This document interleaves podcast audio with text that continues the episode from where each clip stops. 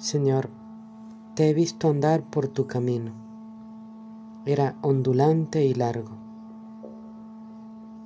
Se metía por las fábricas, donde trabajan cientos de hombres, por colegios y escuelas llenos de alumnos, por hospitales y palacios de ricos, y las cuevas de los gitanos, por el barrio cuajado de niños sin escuela, por el rincón soleado de los viejos, y llegaba hasta mí para decirme, ahora sigue tú, y quiero seguirlo, pero antes, hazme fuerte, sincero y capaz. Nicolás Castellanos